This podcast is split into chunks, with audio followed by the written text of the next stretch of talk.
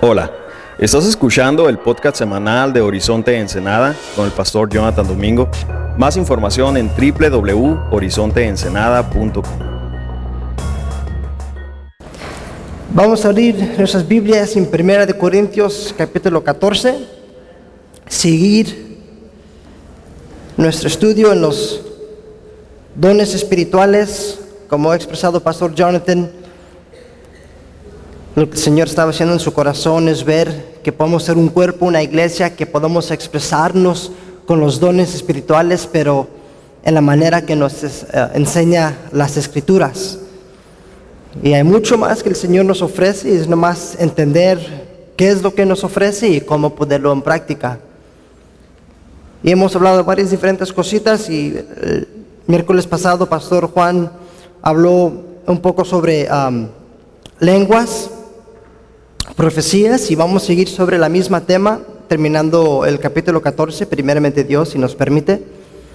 Y vamos a hablar de esas dos cosas otra vez. Pues todo el capítulo habla de esto y mucho hasta se escucha repetido, pero con diferente énfasis, con el corazón que Pablo está demostrando que la gente puede entender lo bello que son los dones, pero cómo se usan y el corazón atrás de los dones y hasta el orden de los dones. Y hay mucho aquí en este capítulo, pero Espero que nos sirva para bien, para practicarlos, para pedir al Señor si no los tenemos y para poder enseñarles a los otros hermanos si algunos están confundidos de estos dones. Porque la verdad yo he visto que sí hay muchos que todavía no saben exactamente cómo se usan los dones o por qué son o cómo llegan y cómo se van a manifestar. Y yo creo que este estudio lo va a explicar todo. Y si hay preguntas, yo estoy dispuesto, yo sé que Pastor Jonathan está dispuesto Ah, pero yo estoy convencido que sobre los, los dones de las lenguas de profecía, creo que el Señor nos va a contestar todo. Bueno, entonces vamos a seguir. 1 Corintios capítulo 14, Pastor Juan nos enseñó versículo 1, 2, vamos a comenzar con versículo 3.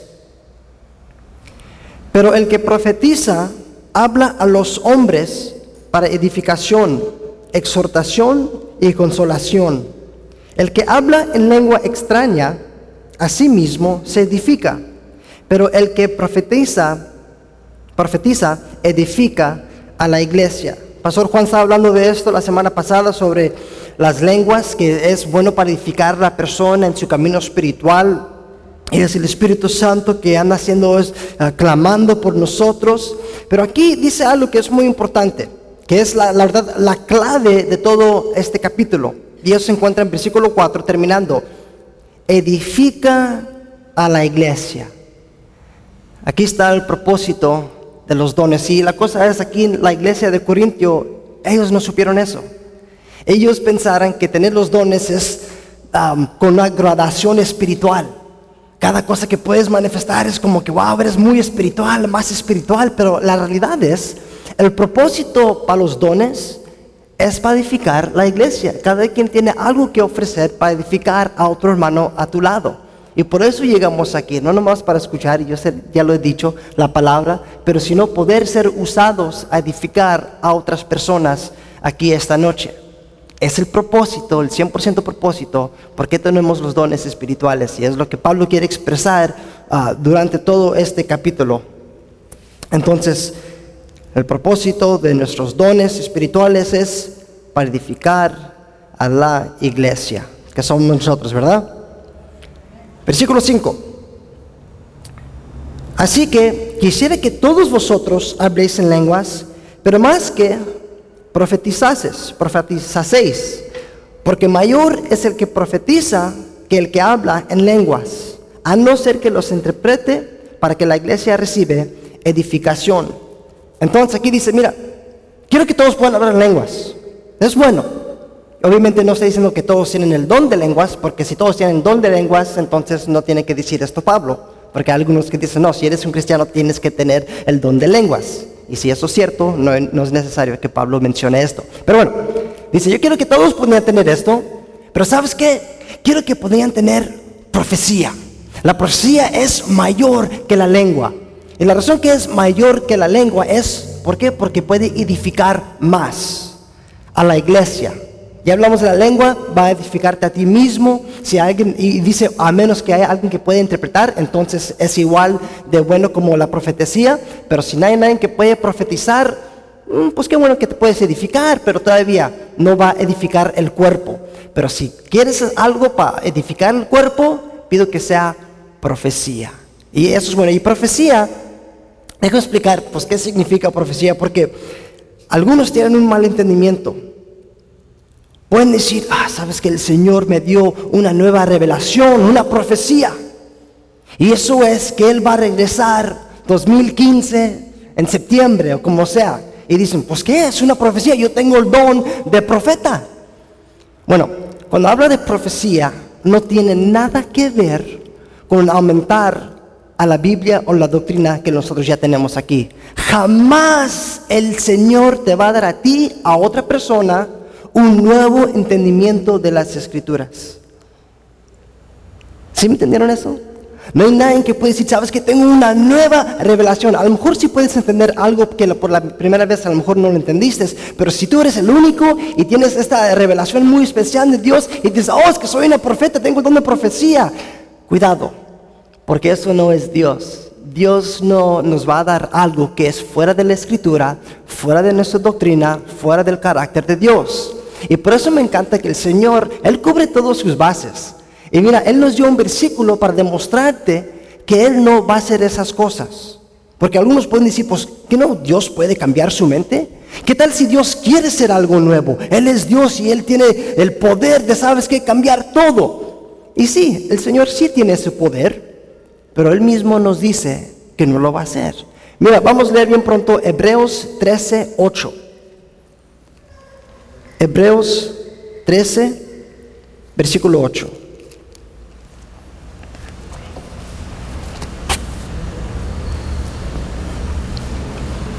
Hebreos 13, 8. Salud. Ese versículo, la verdad, como dije, te va a dar seguridad en tu fe. Jesucristo es el mismo ayer y hoy y por los siglos. Espero que eso te pueda ministrar. A mí sí me ministra. Dios es igual ayer, hoy y mañana. La gracia que mi Dios me dio ayer es suficiente para hoy y va a ser igual mañana. Dios no va a cambiar su mente, no, Dios no va a cambiar su plan, Él sigue siendo igual. Y por eso es si alguien dice, no, pero sabes que Dios puede cambiar, sí puede, pero no lo va a hacer. Dios tiene la autoridad, pero jamás lo va a hacer, porque Él va a ser igual. La palabra que nos dio esta Santa Biblia que tenemos va a ser igual ayer, hoy y para mañana. Y no va a haber una nueva profecía, no va a haber una nueva revelación, todo sigue igual. ¿Ok? ¿Sí me entienden cuando hablo de esto? Y, y es bueno tener este versículo, porque los Dios, el Dios de los musulmanes, ¿sabes qué? Alá, Él puede cambiar su voluntad cuando Él quiere. Él puede decir, ¿sabes qué? Hoy tengo misericordia y voy a enseñar favor sobre todo mi gente. Pero para el otro día, él puede decir, ¿sabes qué? Estoy enojado con todos ustedes y voy a matar un buen porcentaje. Y dicen, es la voluntad de Allah. Imagínate tener un Dios que él puede cambiar cualquier día. Que un día puede ser un Dios de salvación y para el otro día puede ser un Dios de condenación. Y para el otro día puede ser un Dios, quién sabe cómo.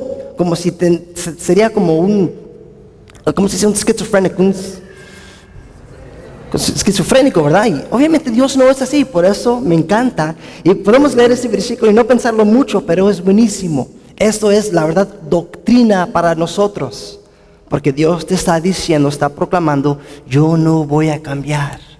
No te voy a dar algo nuevo, una revelación que nadie ha eh, supido. Y qué bueno. Porque si Él no nos hubiera dicho eso, ¿dónde están los límites? Todos pueden comenzar a inventar varias nuevas doctrinas y todo eso. Entonces, cuando estamos hablando de las profecías, no estamos hablando de una nueva revelación, una nueva doctrina, una nueva teología, no. Lo que yo me refiero y lo que refiere a la Biblia sobre una profecía es algo que te, va a ministrar muy personal en tu vida o en la iglesia. Una palabra de profecía puede decir, puede decir ¿sabes qué? Um, el Señor va a, tener un éxito en un, en un, evento que vamos a tener, como el Señor nos está dando algo de entender de algo que va a suceder, o una profecía puede decir también uh, revelar la condición de una persona. Una persona a lo mejor está luchando con algo que nadie sabe y alguien llega y dice, ¿sabes qué? Yo sé que estás luchando con esto, el Señor me ha revelado y yo ando orando por ti y el Señor tiene una palabra o lo que sea. Eso sería una profecía que no tiene que ver con doctrina o revelación, pero con algo un poco más íntimo con su iglesia y con sus creyentes. Entonces Él puede dar una palabra de profecía para la iglesia, de exhortación, de corrección, de lo que sea, o también en tu vida muy personalmente para hacer lo mismo. Entonces, cuando estamos hablando de esas profecías, de eso es lo que se refiere y no tanto de algo nuevo que no se encuentra en la Biblia. Amén. ¿Sí estamos uh, de acuerdo con esto? Ok. Entonces, versículo 6. Sigue regresando en Hebreos. Digo, disculpa, en Primera de Corintios. Ahora pues, hermanos, si yo voy a vosotros hablando en lenguas, ¿qué os aprovechará si no os hablaré con revelación o con ciencia o con profecía o con doctrina? Entonces dice, mira, si te hablo así en algo que no puedes entender, en vez de hablarte con una revelación, una ciencia, pues ¿qué te va a aprovechar? La respuesta es nada. Si Él te llega y te habla en puras lenguas, sin tener el entendimiento, nadie puede aprovechar de nada. No, no tiene un buen uso. Y va a seguir hablando sobre esto. Mira, siete. Ciertamente las cosas inanimadas, inanimadas que producen sonidos como la flauta o la citara, si no dieran distinción de voces, ¿cómo sabrá lo que se toca con la flauta, con la citara? Y si la trompeta, trompeta diera sonido incierto, ¿quién se prepara para la batalla? Entonces aquí, él nomás quiere aclarar, sabes que todo el sonido tiene un significado. Cada cosa que tú dices significa algo. Y hasta dice, hasta un instrumento cuando se toca, se usa para también hasta expresar tales cosas. Un ejemplo, dice la trompeta para la batalla. Sabemos que la gente cuando iban a entrar a la batalla tenían, oh, esos llamados para atacar, vamos, y se atacan. Pero si alguien tuviera tocado el algo diferente, va a decir, ¿y eso qué significa? Igual, con ah, campanas que tenemos, bing, bing, se escuchan, ¿verdad? Entonces, si escuchan y nosotros escuchamos, ¿sabes qué? Esa es la hora. La hora se está cambiando. Pero si escucha bien raro, bien pronto, cada quien va a decir, ¿y eso qué significa? Eso no es la hora, eso es algo diferente. Nosotros podemos discernir lo que significa un sonido. Entonces lo que anda diciendo Pablo, está diciendo, sabes que hasta un sonido puede decir o puede enseñarte algunas cosas. Y eso es el propósito de nuestra lengua, es poder expresar algo. No nomás por tener un sonido raro es espiritual o es bueno. No, tiene que tener un propósito y ese propósito se tiene que entender. ¿Ok? Versículo 9. Así también vosotros, si por la lengua no, no dieras palabra bien comprensible, ¿cómo se entenderá lo que dices? Porque hablaréis al aire. Tantas clases de idiomas hay seguramente en el mundo y ninguno de ellos carece de significado. Pero si yo ignoro el valor de las palabras, seré como extranjero para el que habla y el que habla será como extranjero para mí. Aquí ahora, y usando casi lo mismo, hablando de los lenguajes, idiomas. Cada quien tiene un idioma diferente, pero aunque es diferente, todos pueden, todos pueden comunicarse. La lengua todavía tiene un propósito para expresar algo. Entonces, Pablo nomás quiere otra vez enseñar, mira, la razón que se usa es para poder expresar algo. Si no estás expresando algo para edificación, no te sirve para nada. Obviamente ya, ya, sabemos, ya sabemos que hablamos de orar personalmente. Si tú estás orando en lenguas, no ocupas a alguien que va a interpretar, es tú con Dios. Pero ahora estamos hablando de la iglesia. ¿Se recuerdan?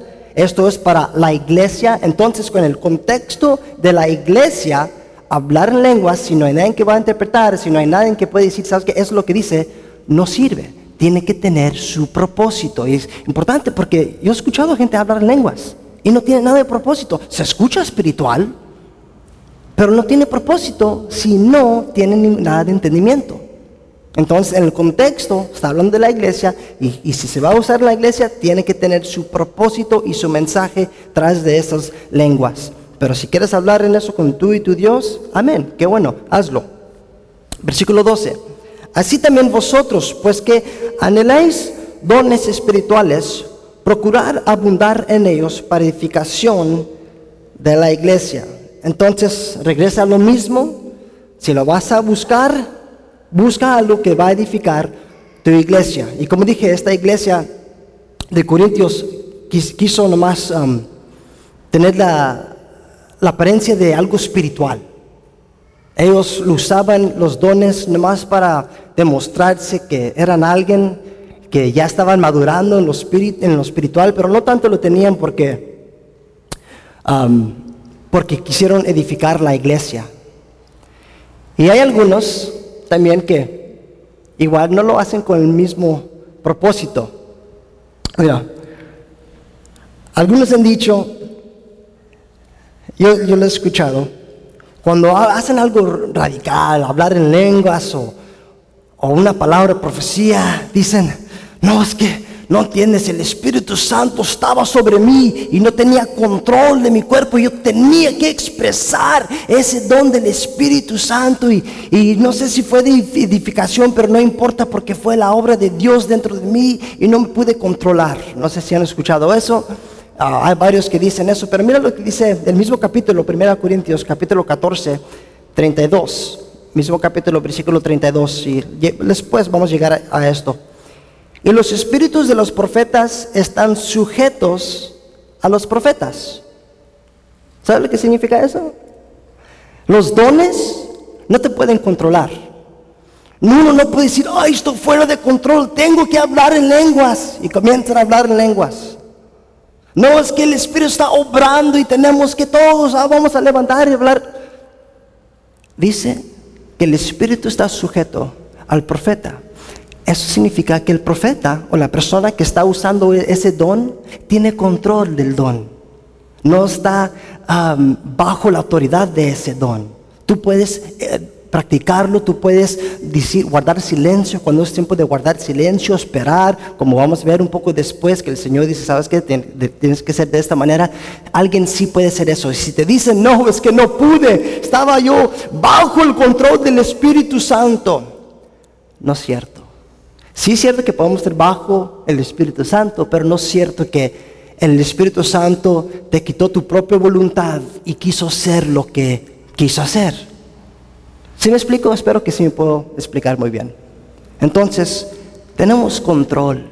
Alguien sí se puede controlar. Te llega ese hecho de, los, de, querer levantar tu voz en, um, en, en lenguas.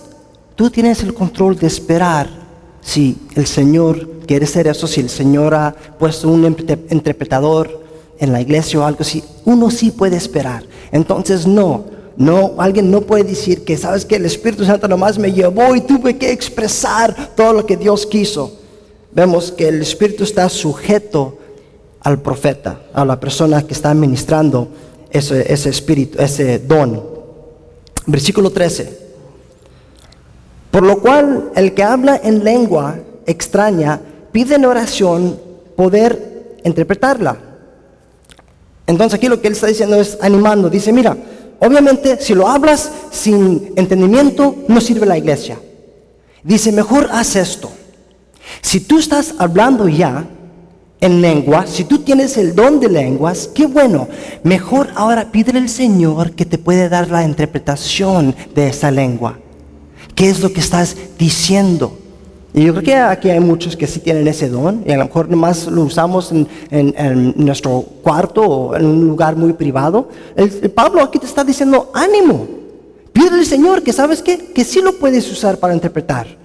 Y, hay buenas metas en cómo, no metas, no, buenas reglas en cómo usarlas, cómo interpretarlas, como dijo Pastor Jonathan, que fue un muy buen punto. Hablar en lenguas es que comunicarte con Dios. Estás interpretando una oración o algo, un dicho a Dios. No estás interpretando lo que Dios está diciendo a la congregación, estás interpretando lo que nosotros estamos clamando al Señor. ¿Por qué? Porque es el Espíritu expresándose hacia Dios, habla a Dios. Es lo que dice la Escritura, ¿verdad? El Espíritu habla a Dios. Entonces pedimos, Señor, ¿qué es lo que yo estoy diciendo a ti? ¿Qué es lo que esa persona está diciendo a ti? Enséñame para poder edificar a la iglesia. Entonces Pablo dice, ánimo, busca esto. Yo quiero que la gente pueda interpretar las lenguas. Entonces tenemos ese don. Vamos a pedirle Señor, Señor, ayúdame a poder interpretar. Dame ese don para poder edificar mi iglesia y ser un parte, un instrumento en eso. Porque muchos quieren hablar en lenguas, pero casi nadie quiere interpretar. Y obviamente si tenemos tantas personas que pueden hablar lenguas, yo creo que el Señor sí es capaz de entregarnos a alguien que sí puede interpretar, ¿sí o no? Yo creo que sí, si el Señor quiere todo para el beneficio de la iglesia, para edificarnos a nosotros, claro que sí. Pero tenemos que pedirle al Señor tener discernimiento si es de, Él. Y después podemos um, saber cómo es de Él o cuando no es de Él. Y ya un poco después vamos a leer eso. Versículo 14. Porque si yo oro en lengua desconocida, mi espíritu ora, pero mi entendimiento queda sin fruto. ¿Qué pues? Oraré con el espíritu, pero oraré, oraré también con entendimiento. Cantaré con el espíritu, pero cantaré también con entendimiento. Porque si bendices solo con el espíritu, el que ocupa el lugar de simple oyente, ¿cómo dirá el amén a tu acción de gracias? Pues no sabe lo que has dicho. Porque tú a la verdad bien das gracias, pero al otro no es edificado. Entonces, igual, dice, llego a una conclusión, que si hablo a alguien sin entendimiento, no hay fruto en eso. ¿Y qué es su conclusión? Encontré que, ¿sabes qué? Yo voy a hacer los dos. Voy a orar en el espíritu, pero también voy a orar en entendimiento. No voy a ser tan espiritual que no, que no, ya no me puedo, ya ya no puedo ah, um, expresar lo sencillo de Dios, pro lenguas. No, pasa que va a hablar los dos. Va a hablar cuando es necesario en lenguas y cuando es necesario de hablar con entendimiento, va a hablar con entendimiento.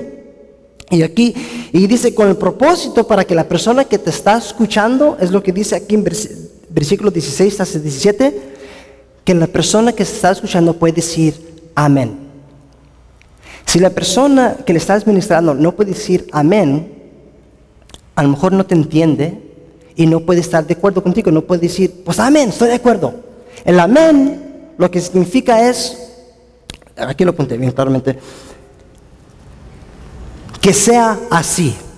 Amén, que sea así, algo fijo y firme. Amén, estoy de acuerdo, que sea así.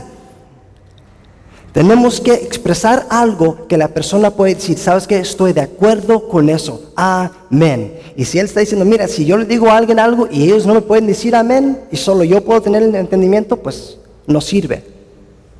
Y es por eso dice lo que está diciendo aquí en versículo 16, 16 a 17. Y dice, si él no da gracias, el otro no está edificado. No, dice, tú tú más bien eres el único que das gracias, pero el otro no está edificado. Otra vez expresando, el propósito es para edificar a otra persona y que esa persona pueda entender claramente qué es lo que sucede ahorita. Y si la persona no está de acuerdo, no sabe qué anda pasando, es muy probable que no estamos edificando a esa persona. Ok, versículo 18. Doy gracias a Dios que hablo en lenguas más que todos vosotros. ¿Por qué dice Pablo esto? Se puede escuchar durante todo esto, wow, Pablo está como en contra de las lenguas, tanto que anda hablando de y casi quitando el valor, pero dice, ¿sabes qué? Doy gracias a Dios que yo puedo hablar más que todos ustedes. Él está de acuerdo con esto. Él sabe que, ¿sabes que Es bueno hablar en lenguas, pero él nomás quiere expresar, pero yo lo hago de una manera que se puede entender, o sea, que sea para la edificación de la iglesia o si va a ser un tiempo personal. Entonces él nomás está expresando, yo puedo hablar en lenguas todo el día si yo quiero. Yo tengo eso, pero yo quiero edificar a la iglesia. Y él tenía el anhelo que se puede usar todo esto con un propósito. Versículo 9, 19. Pero en la iglesia prefiero hablar cinco palabras con entendimiento para enseñar también a otros que diez mil palabras en lenguas, en lengua desconocida. Es lo que acabo de expresar ahorita. Que Pablo dice, sí, yo puedo hablar muchísimo, pero prefiero darte cinco palabras de entendimiento en vez de diez mil palabras que nadie puede entender.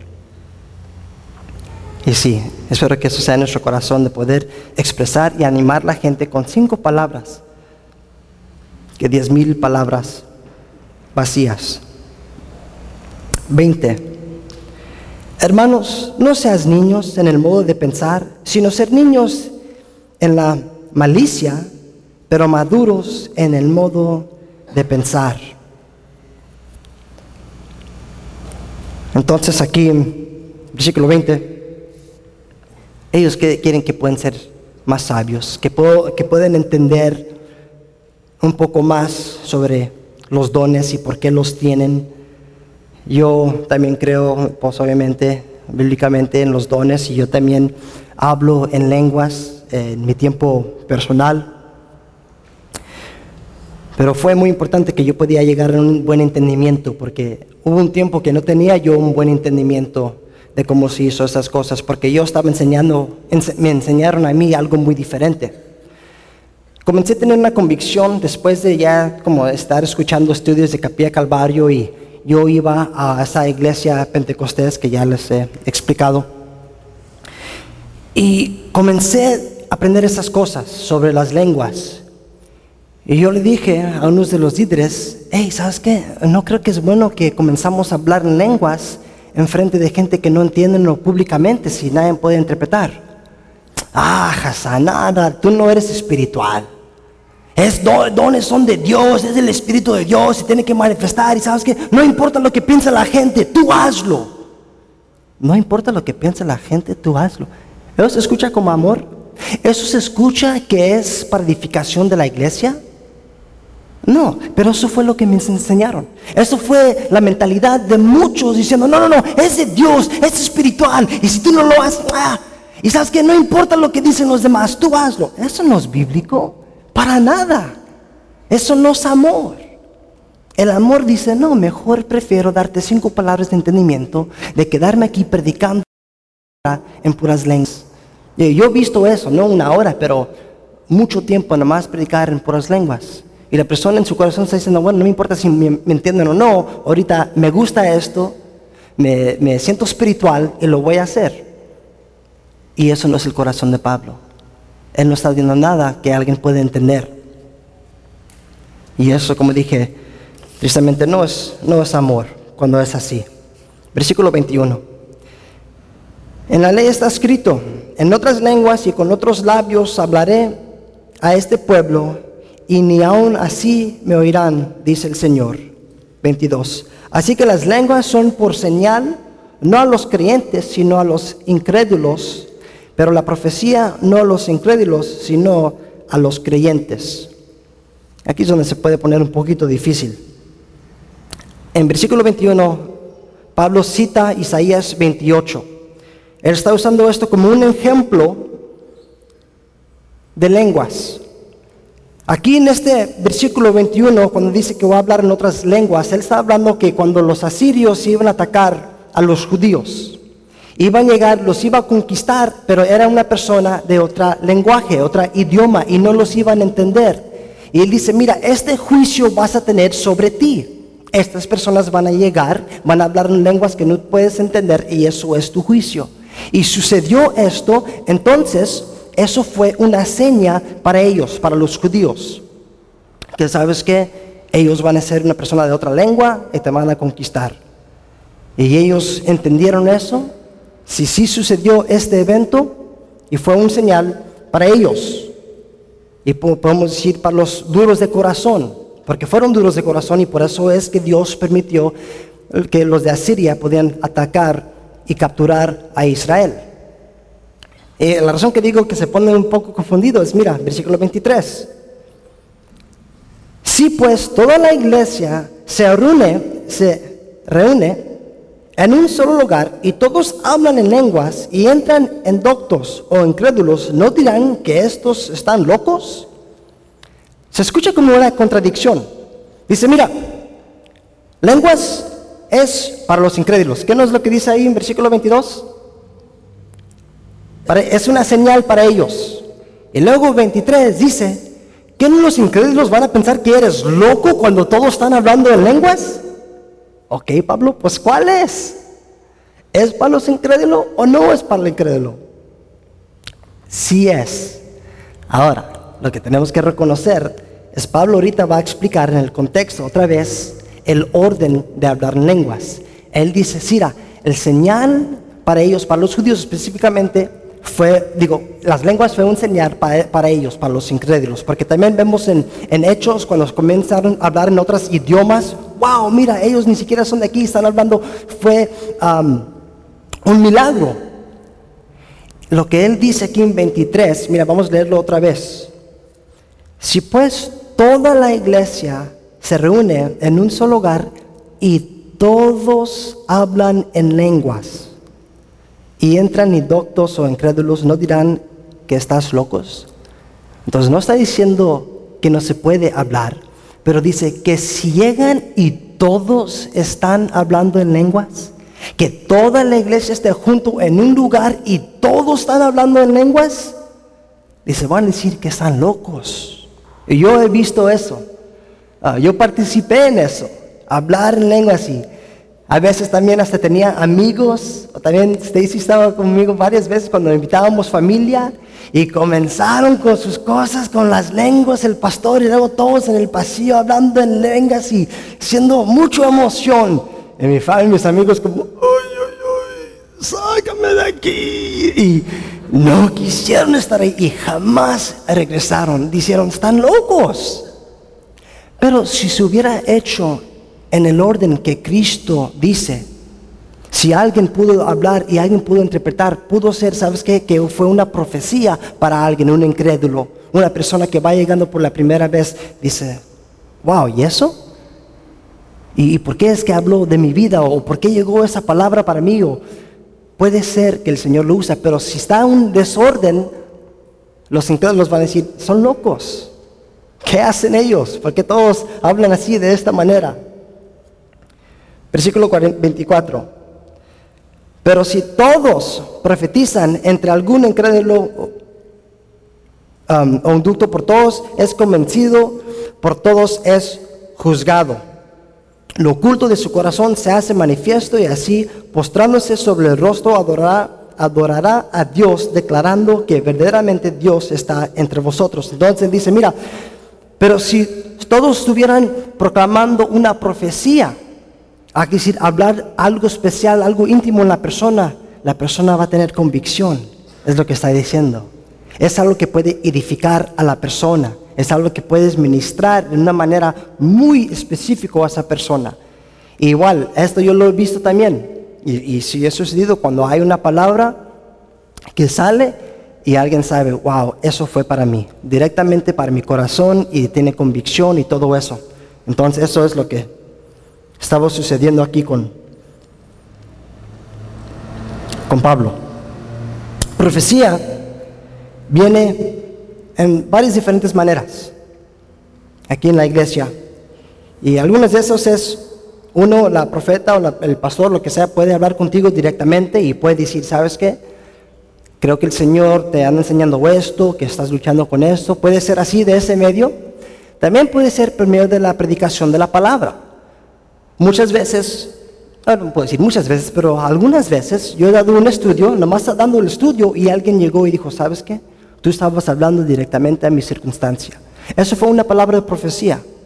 La persona estaba escuchando la palabra y llegó directamente y le estaba hablando exactamente lo que estaba sucediendo en su vida. Y eso sucede muchas veces. Y por eso es bueno que nosotros podamos llegar al servicio, escuchar la palabra, porque muchas veces vas a encontrar pues algunas veces, o puede ser muchas veces, vas a encontrar una profecía para tu vida. Porque la palabra es viva y eficaz, ¿verdad? Y sí te va a hablar de una manera muy especial. Entonces, cuando llegamos aquí, estamos listos para escuchar, ok, Dios, ¿qué quieres decirme a mí? Pero también, en eso, el Señor también puede usar unos casos bien raros para dar una profecía. Pastor Cristóbal me estaba contando algo que sucedió, ah, no creo que fue en su iglesia, pero un evento que había un americano y quiso eh, usar su español para enseñar y pues sabía algo, pero no muy bien. Y quiso preguntar, ¿cuántos adultos tenemos? Y dijo, en vez de adultos, digo, ¿cuántos adúlteros tenemos? Y digo, ¿cuántos adúlteros? Y nadie se levantó su mano. Y él, ¿por qué no, pensando, ¿por qué no se levanta la mano? ¿Cuántos adúlteros están aquí? Familia, ¿cuántos adúlteros están aquí? Y unas parejas levantaron sus manos. Sí. Y tenían que ministrarles ya después. El Espíritu llegó, aunque él hizo una, un error, él quiso preguntar cuántos adultos, él hizo un error en la palabra, o sea, la palabra estaba llegando directamente a una persona, fue una palabra de profecía, ¿sabes qué? Estás cometiendo adulterio.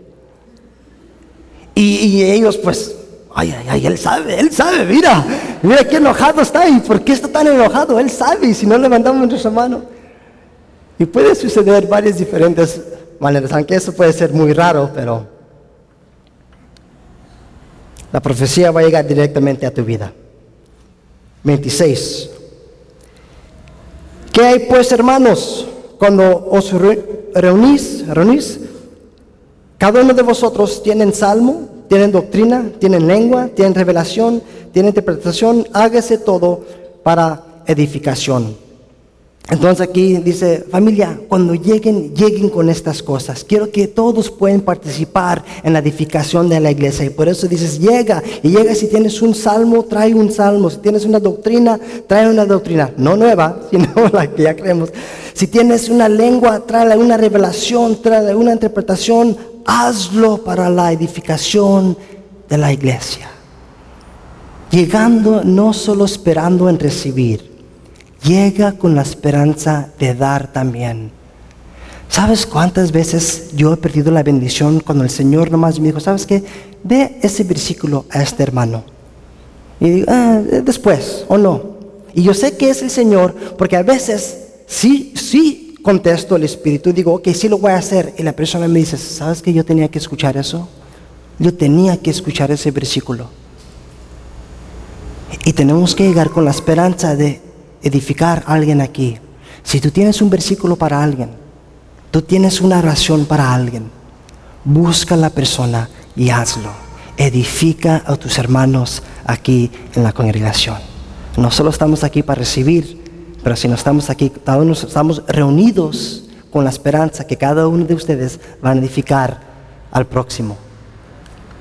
Y aquí lo dice, tráelo, tráelo. Si tú lo tienes, por favor, tráelo al servicio.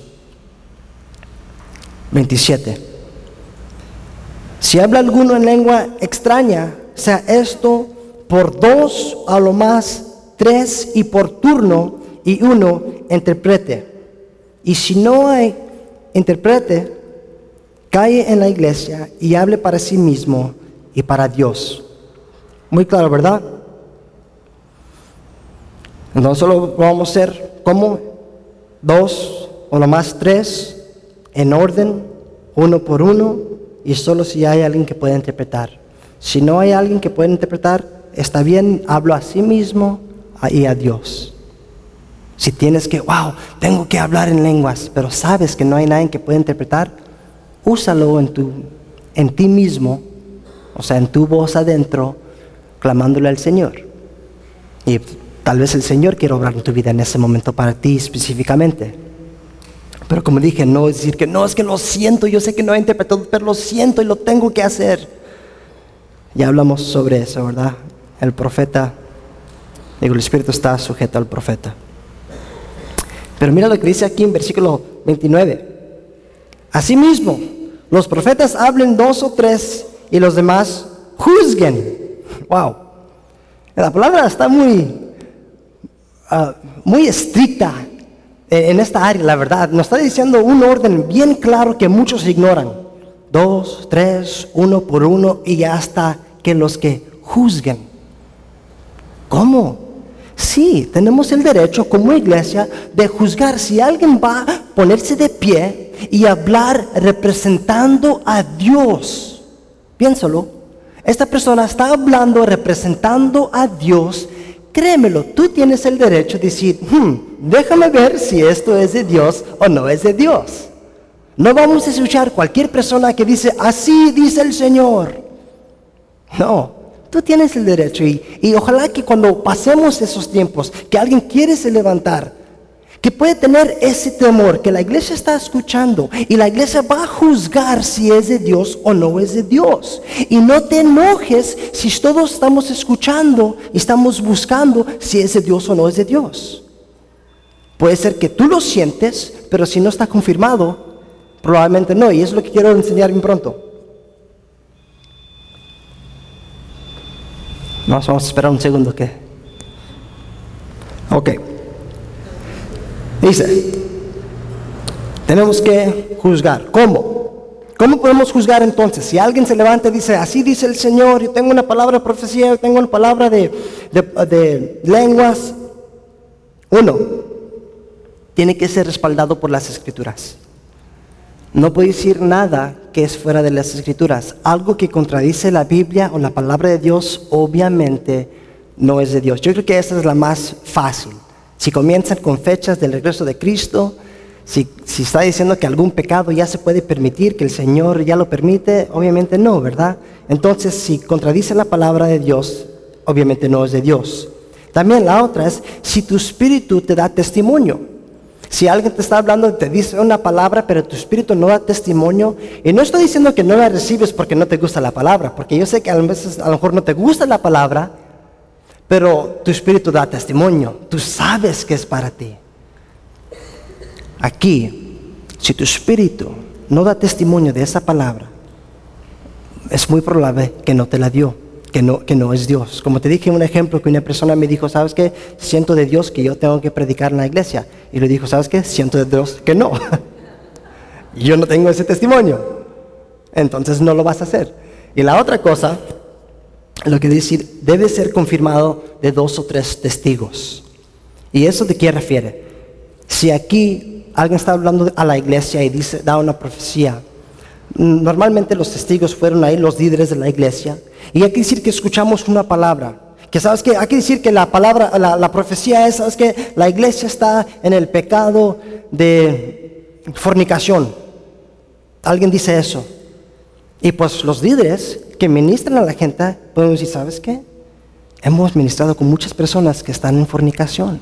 Y sabes qué? Yo estoy de acuerdo con esa profecía o con esa, ah, con esa revelación del Señor. Entonces, si los líderes están de acuerdo, ¿sabes qué? Si es un problema que se encuentra en la iglesia, entonces sí fue la, sí fue la palabra de Dios. Pero si alguien dice, la iglesia cuando está mal, no, la iglesia está súper bien. Y nosotros como pastor dicen, no es cierto eso. Decimos, lo siento, pero eso no fue la palabra de Dios. Y se recuerda que Dios se, enojaba con muchos falsos profetas que querían animar a la gente siempre diciendo, todo está bien, Dios te ama. Y dijo Dios, eso no es lo que estoy diciendo, eso no es mi palabra. Entonces, si alguien va a decir algo, dos o tres testigos van a decir, y normalmente los líderes van a decir, ¿sabes qué? Eso sí tiene que ver mucho con nuestra iglesia. O eso sí tiene que ver con con el hermano si alguien te dio una palabra y eh, hablas con y no sabes, no sé si es de Dios, y hablas con unos testigos y alguien dice, sabes que yo estoy de acuerdo con esa profecía y otro hermano que confías dice lo mismo, es muy probable que es del Señor. Entonces debe de ser respaldado de Dios, de su palabra, debe de darte testimonio y debe de ser ah, respaldado de dos o tres testimonios. Testigos, es lo mismo, testigos y testimonios, sí, casi lo mismo. Ok, vamos a ir terminando aquí. Versículo 30.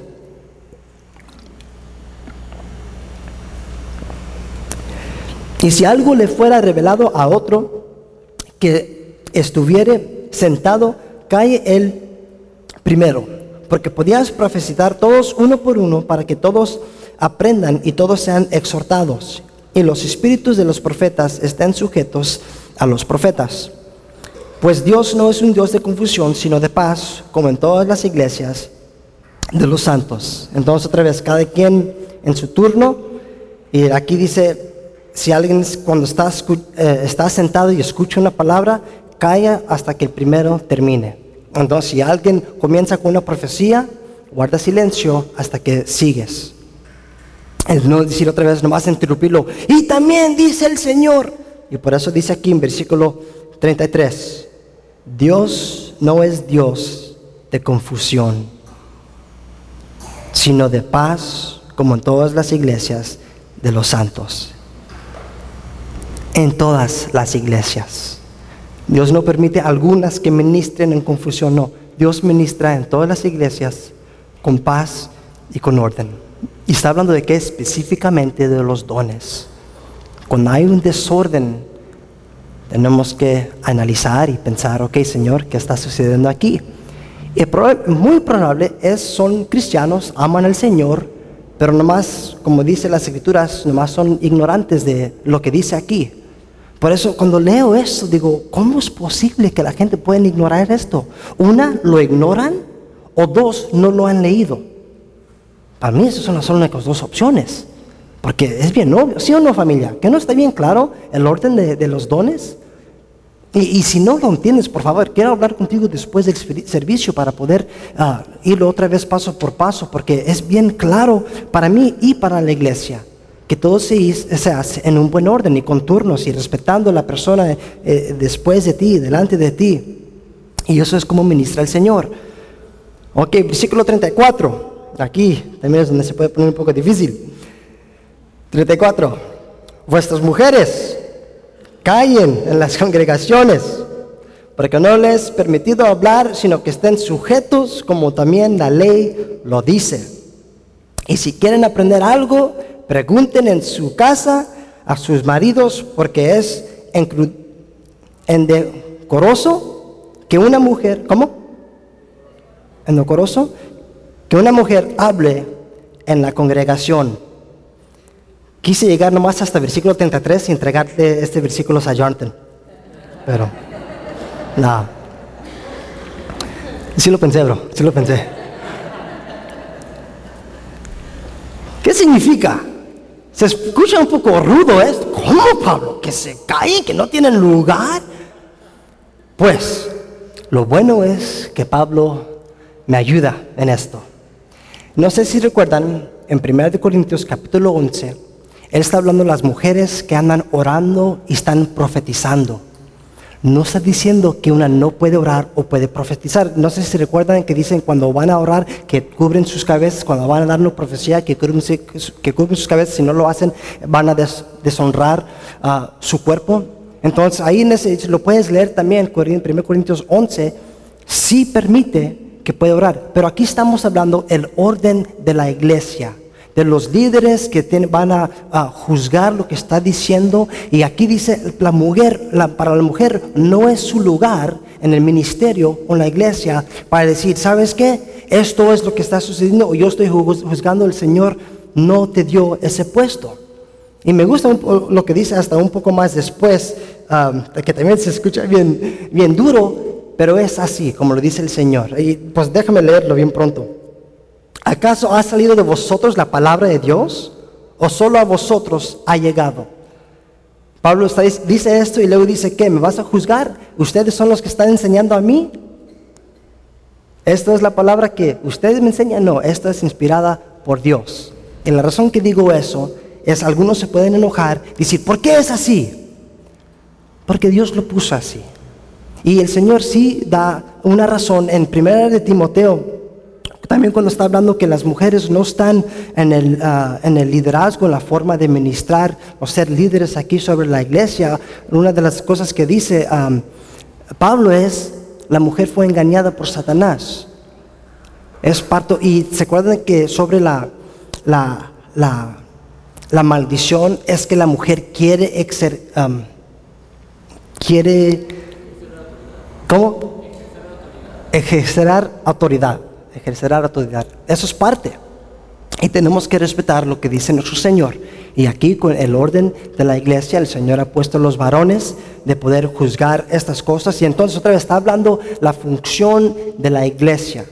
Porque obviamente unas mujeres, sí, varias mujeres, no nomás unas, varias que, que tienen esos dones. Y es en cómo se van a ministrar y cómo se van a juzgar y, y uh, quién son los que van a decir, sabes que esto sí es palabra de Dios, sabes que esto no es palabra de Dios. Y también parte de, la cosa aquí en la iglesia de Corintio, que yo sé que esta palabra se aplica así para nosotros hoy en fecha, pero también en Corintio ah, muchas fueron muy paganas y nomás hablaron así fuera de turno y querían hasta quitar tiempo del pastor, o sea, nomás expresándose y él dijo, eso no es el lugar para que hagas eso. Si quieres aprender, habla con tu marido. Él te puede enseñar. Y eh, es un buen orden, la verdad, así. El marido puede también enseñar a su esposa y así él puede ense- enseñar cómo ser un maestro. Él puede también aprender. Y así también tú puedes retar a tu esposo. Preguntarle, "M- hey, ¿qué significa esto? Que él puede estudiarlo. Y esposo también, espero que no digas, "Pues, ¿sabes qué? Dejan preguntarle Jordan, búscalo. Búscalo en las escrituras. Y si él te pregunta, qué bueno, es un reto para ti. Busca qué es lo que dice las escrituras porque es tu responsabilidad de dar una respuesta a tus esposas. Si la esposa tiene que preguntar a su marido es porque el marido debería tener la respuesta. ¿Sí? ¿O no? ¿Sí? Ok. Y si quieren apuntar, pueden apuntar 1 Timoteo 2, 11 y 12, que habla sobre la misma cosa cuando el Señor habla del liderazgo y por qué es que el Señor lo tiene así.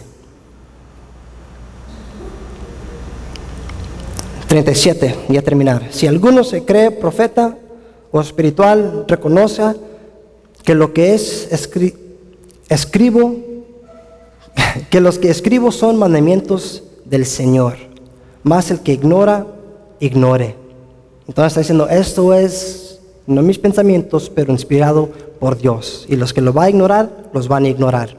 Así que hermanos, procurar profetizar y no impidas, impidas, impidáis el hablar en lenguas. Otra vez termina con un ánimo. No estoy diciendo que no puedes hablar y no impides a alguien que quiere hablar, pero hazlo en el orden que acabo de enseñarles a ustedes. Pero hágase todo decentemente y con orden. Uno de los versículos que siempre se usa ah, cuando tenemos juntas o cuando queremos organizarnos. Dios quiere que todo lo podamos hacer decentemente y en orden. Entonces, cuando practicamos estas cosas, vamos a practicarlos en la manera que nos dicen las escrituras. ¿Para qué? Para que Él sea glorificado y también para que podamos edificar a esta iglesia. Amén. Señor, gracias por tu palabra, que no nos deja sin duda, nos deja todo muy bien, nos da la guía bien claramente para cada uno de nosotros. Y pedimos, Señor, que podamos crecer los dones, que podamos crecer la área de edificar la iglesia, que podamos, Señor, expresar tu corazón en una manera que obviamente expresa la doctrina, la sana fe, y que podamos salir exaltados, con ánimo, con nuevos esfuerzos y diferentes, Señor. Y pido que aquí en Horizonte, que podamos ministrar en los dones, que podamos manifestar los dones, por favor, mi Dios, y que se haga decentemente y con orden, Señor, para tu gloria y tu honra. Pedimos estas cosas en el nombre de Cristo Jesús. Amén. Amén.